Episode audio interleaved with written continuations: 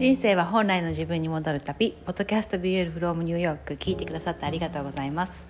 今回は、えーと、東京でオーガニックコスメのバイヤーをされている伊藤美優さんをゲストにお迎えしました。で美優さんは私のプログラム「 Eat Beautiful」を受講してくださってるんですけど、えーと、美優さんのケースですごく面白いなとまあ面白いって言ったらちょっと適切な言葉かわからないんですけれども面白いなと思ったことがいくつかあってで今回はねそのお話をお伺いしながらまたそのポイントを皆さんにもシェアできたらなと思うんですけどまずですねみゆさんがご受講いただいた、まあ、あのいくつか理由があるんですけどその大きな理由の一つが、まあ、そのイライラしやすい。と特に生理前とか PMS の排卵の時期とかそのそこから生理にかけてイライラしやすいっていうお悩みがあったんですけどもこれ本当に女性に多いんですよね。悩み聞いてみてもやっぱり生理前 PMS でイライラするとかあのそれってすごく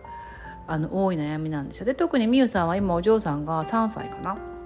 いらっしゃって育児されながらお仕事もしてるのもあるんですけどであとはですねあとよくご主人と喧嘩が多いってまあこれもねよくあると思うんですよ。特にちっちゃいお子さんがいてえーと、お互い仕事してたりすると、まあ、どっちがあれするとか、まあ、お互い疲れててイライラするとかってあると思うんですよね。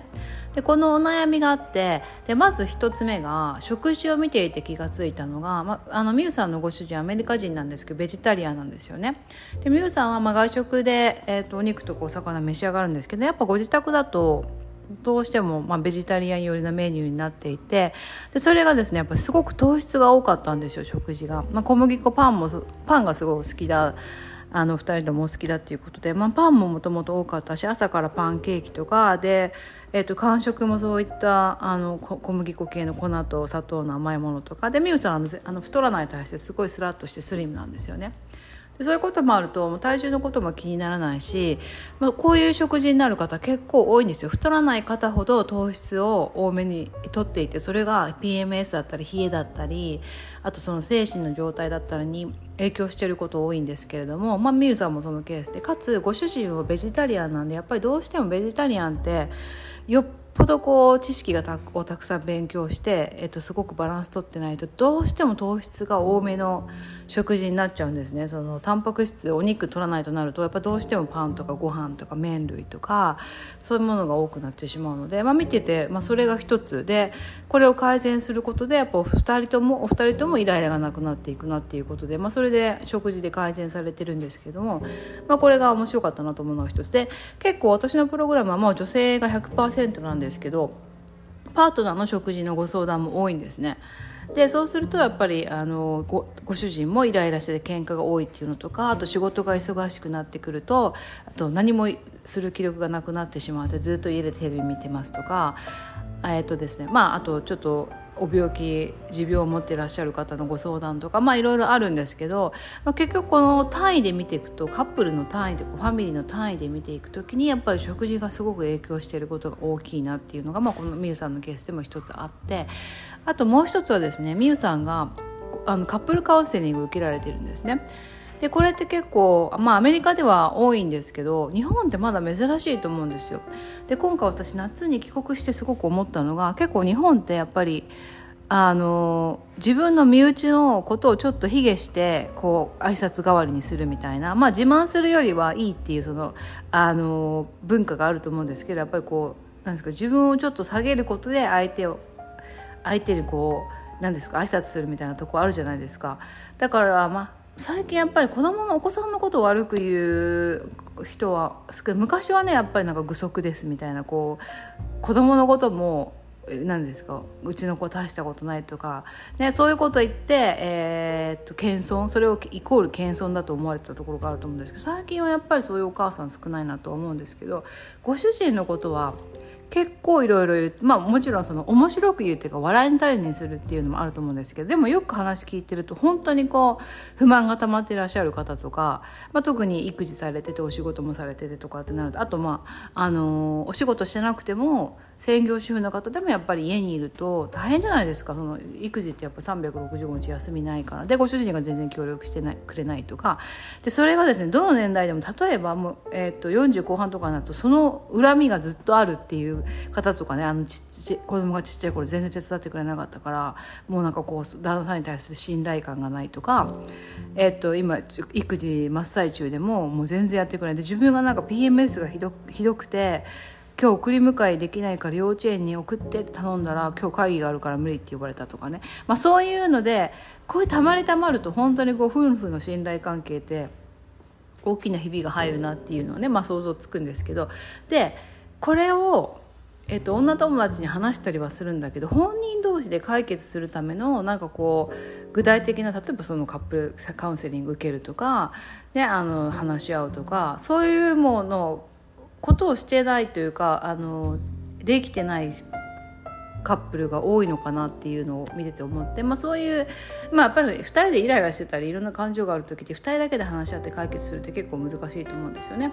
だからそういう時にその専門家を入れて、えっと、話を聞いてもらって、まあ、その第三者の立場から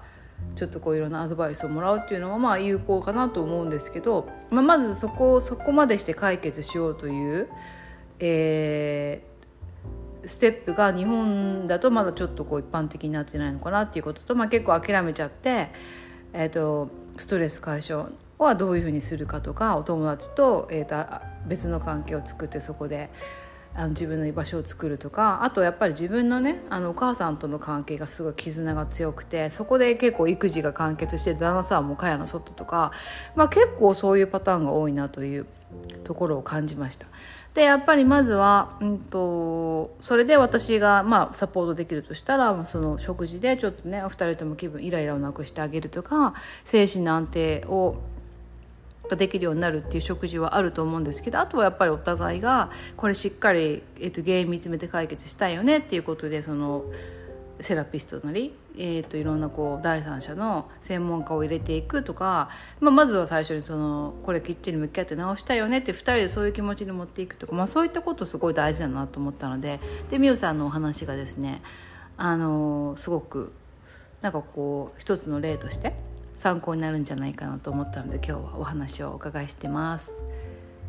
ではみゆさんとの話お楽しみください。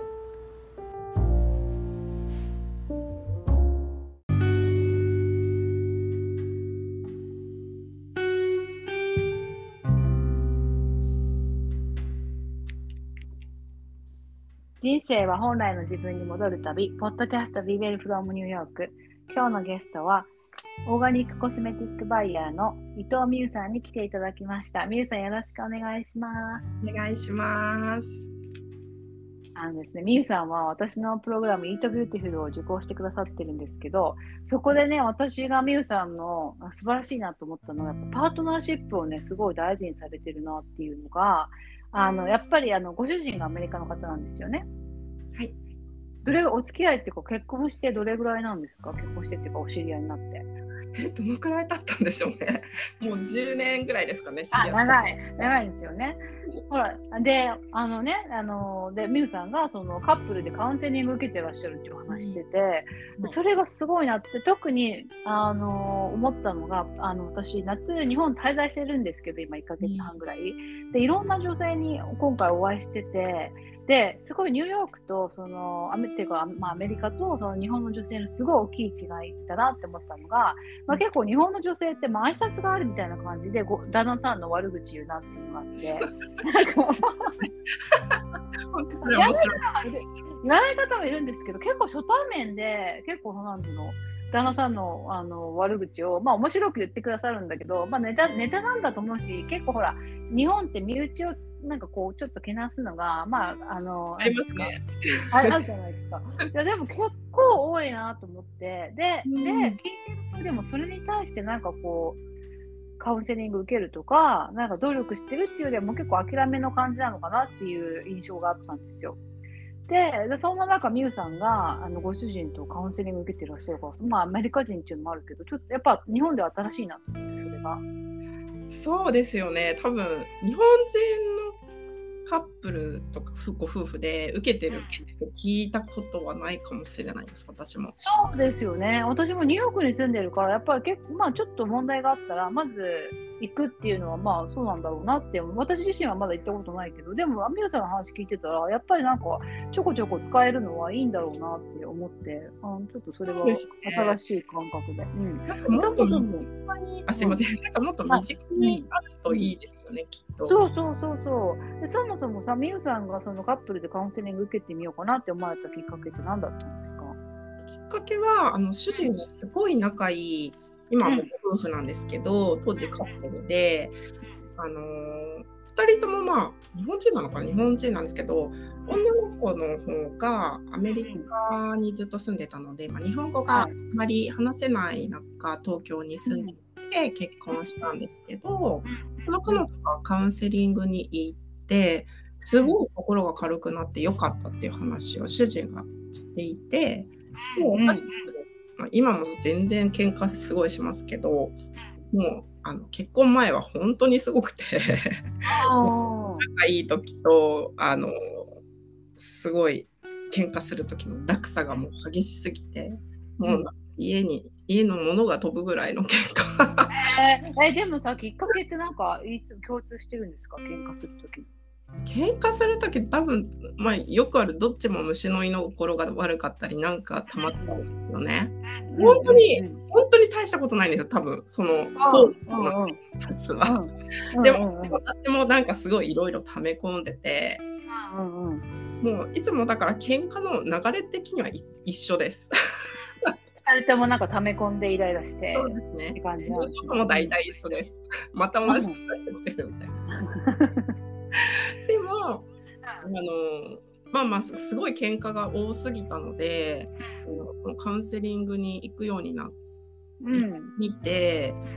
まあ、なんかすごいあこの人こういうタイプで私と接するタイプなんだとか表現を自分の言いたいことを表現するんだとか、うん、逆に彼もあ私はこういうタイプなんだっていうのを、うん、分かってたかもしれないんですけどすごい改めて認識をできたっていうのがすごい大きくて、うんうんうんうん、やっぱり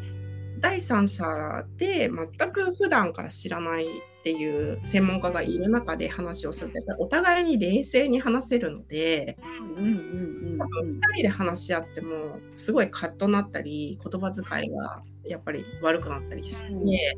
うん、まあ、きちんと話せないことをちゃんと自分の考えを伝えられるっていう場があるのはやっぱりすごいいいなと思っていて。なんかやっぱり専門家ではあるので、うん、私たちもなんかこうきちんと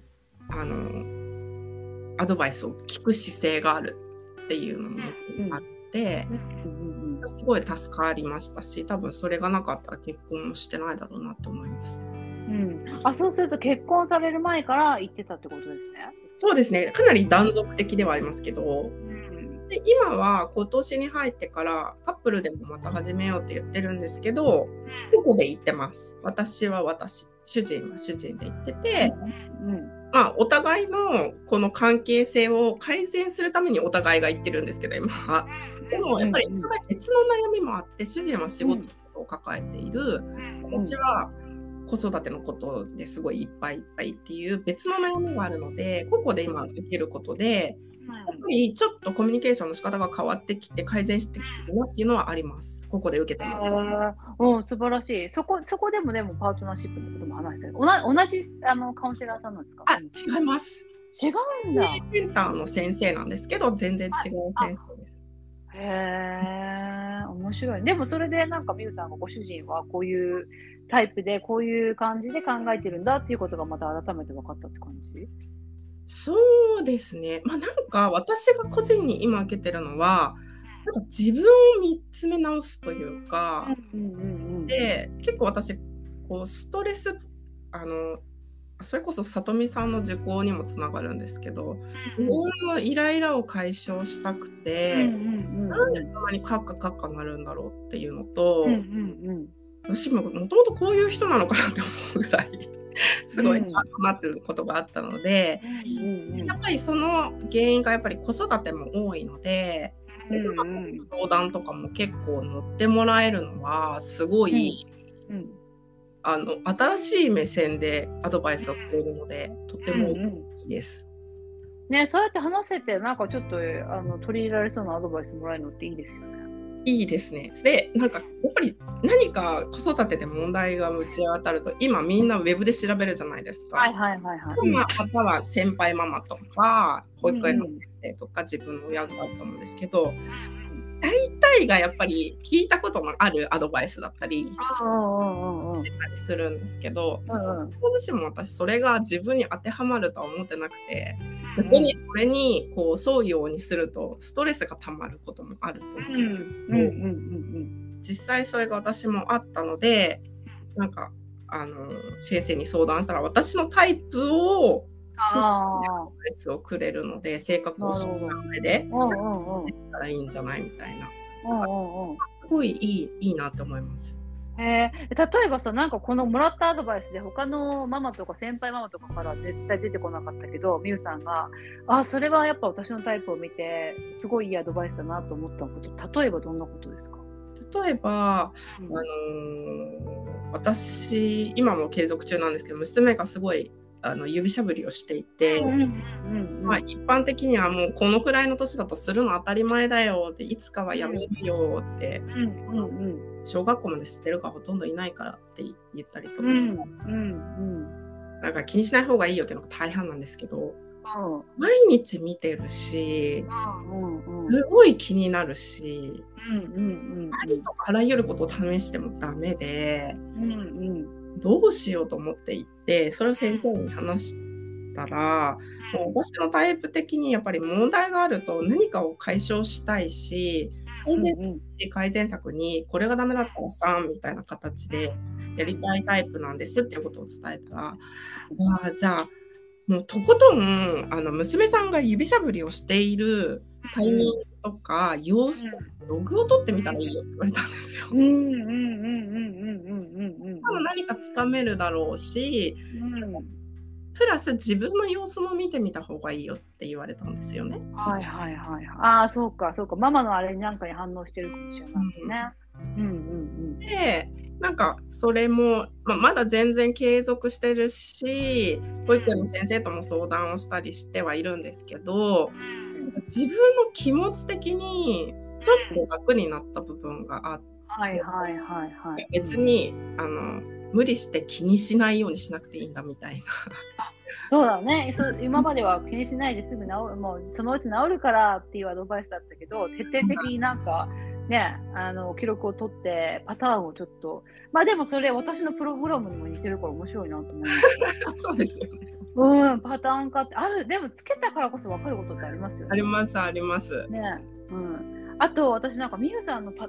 パターンを見てすごい面白いなと思ったのがやっぱりカップルとかの問題で食事を見てみるってすごい面白いかなと思ったんですよ。だからそのイライラするってさみゆさんもイライラするっておっしゃってたし、ご主人も結構イライラしやすいタイプだって言ってたじゃないですか。ね、えーそう、それでみゆさんの場合はもちろんそのホルモン細胞に合わせてで見てるけど、ご主人の場合、ほら、ご主人ベジタリアンっておっしゃってたから、やっぱりそこの食事で、その低血糖になったり、血糖値、乱高下、糖質がどうしても多くなる、タンパク質足りてないとか、やっぱあそういうパターンで、なんかこう、ちょっと、なんていうの、あの食事からもそういうの見てみるって結構面白いんじゃないかな。面白いですね。私も前回、か、み、さんにアドバイスをいただいて、え主人、対にこれ当てはまってるなっていうのが、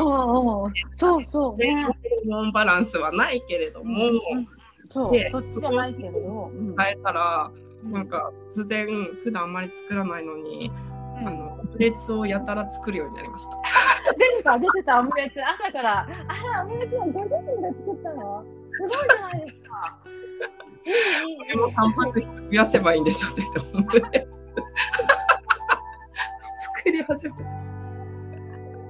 そうなんだ。よかったよかった。そうだそうオムレツいいじゃんって思ってたんですよ。ご主人が作った絶対変わると思うよ。でも食事で本当に、まあ、もちろんそれだけじゃないももちろん複雑ないろんな問題もあると思いますけど絶対低血糖になってる乱高下してるって絶対あると思う。あれは本当に、ま、本当にまさになんかそのおっしゃってたベジタリアンの典型的なパターンで、なんか言われてからやっぱり見てみると また甘いもの食べてるとか。ほら忙しいし、自分での、あのほら、自分で自宅でやらないけど、そのオフィスでやってたりすると、たたまりやすいじゃないですか、そういうイライラとかも。あれでまた甘いもの食べて、こうなってる、あの乱高下してって、絶対繰り返してると、やっぱそうなると思いますか？私が今、ちょっと甘いもの控えてるのに、ドーナツ買ってきたとか。やめてほしいなって。プロテインですよ、プロテイン。ねでも本当にあのだいぶ私も軽くなってきましたイライラ。今日します。これ面白いよね。かなんか私カップルやってみるの面白いなっていうのはちょっとみゆさんが、なんかすごいなんかインスピレーションの源で。でもそれもやっぱりみゆさんたちがそのカあのパートナーシップをすごい重要してあの優先順位を高めてしっかり取り組んでいるから私もなんかそこがすごいインスピレーションででだからこそその他のあの日本人の方とかもちろんみんなじゃないけど、聞いててすごいそのギャップを感じたんですよ。なんか悪口っていうか不満だけど何もしないっていうのって結構日本で多いと思うから。でそれが本当にさ熟年離婚じゃないけどつながっちゃうのってなんか ねえ。ね。でほら私この間もあのインスタグラムでシェアしたんですけど本当50過ぎると一人で過ごす時間って本当増えるんですよ。やっぱり離婚もそうだし、あと子供がやっぱり育ってって、そうすると今まで子供と過ごしてた時間も一人になるって、で、60以降やっぱりあのリタイアするからパートナーとの時間が、ま、増えるんですけど、だから本当人生の後半ってパートナーと過ごすか、一人で過ごすかみたいな感じだったの見てたら。ああ、ちょっとあれですよね、選択肢欲しいですよね。まあ、お友達もいるとは思うけど、女性の場合は。でも本当だからそれだけ後半は特にパートナーシップって大事だから、みゆさんが今からそうそうやって取り組まれてるのが、やっぱすごい、すごいいいなと思って、で、そのだからあのカウンセリングもそうだし、食事もやっぱパートナーがいる場合は、パートナーとの関係とか、パートナーのこともやっぱ含めてやっていくのってすごい大事だなっていうのがね、私は本当、みゆさんのおかげで気がついたんですよ。本当ですか、うん、私きっとどっちかというと日本、まあ、日本人なので全然日本人タイプだと思うんですけど、主人が努力ありがたいことに努力してくれるそうだよね。すごい努力あのそれを大事にしてますよね。ご主人がそもそもね。ありがたいなと思います。うん、いや本当にそうだと思います。本当にあのそれこそイラッとすることは日々やっぱりみんな多々あると思うんですけど、うん、うん、それもありますしでもそこの中でやっぱりなんか努力が見えると、あやっぱり続けようかって思ったりしますよね。あそうですよね。やっぱりその姿勢を見ると、ああと自分もやっぱり努力しようと思うんでしょう、ね、そうですよね。うんうんうん、でも結構あれでしょ、みゆさんもなんか周り見てて、ややっぱり取り組み方が違うなって思う時あります。自分たちはやっぱりこう、なんていうの、やっぱりみんなちょっとあんまりそこら辺の優先順位低いのかなとかって思うことあります？そうですね、カウンスなんかどうやってみんなストレスを、ストレスというか、その夫婦関係がうまくいかないときに、問題改善してるのかなとは思います。なんかストレスを別のところに発散させて、もう何もないのか、一応ちゃんとその時に話し合ってるのか、前者の方が多いのかなって思います。だから解決しないで諦めてる人結構多いんだろうなっていうか。うん、なんかやっぱり私のおばあちゃんとかの世代の話を聞くとやっぱり離婚は本当、うん、もってのほかみたいな、母親の世代もそうだと思うんですけど、うん、そういうのがずっと来てるので多分何かあってもこう胸の内に秘めたりとか外で発散して円満っていうことが多いんでしょうね。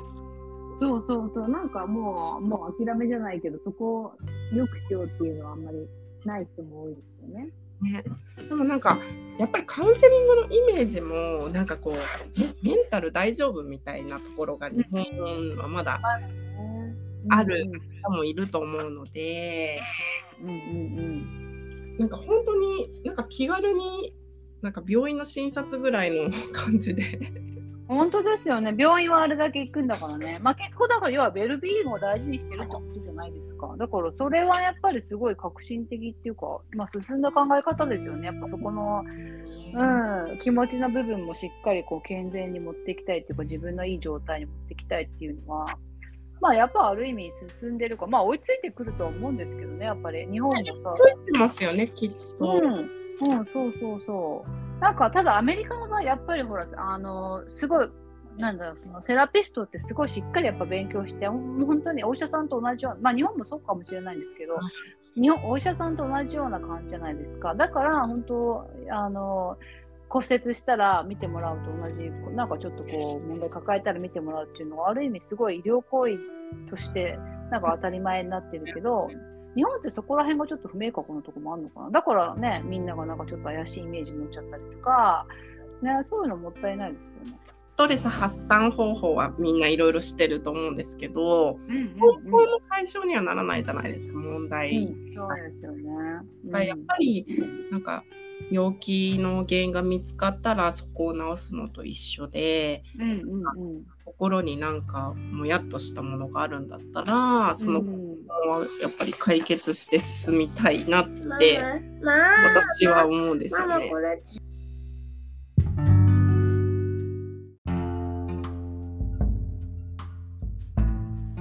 ミュウさんとの話いかがでしたか？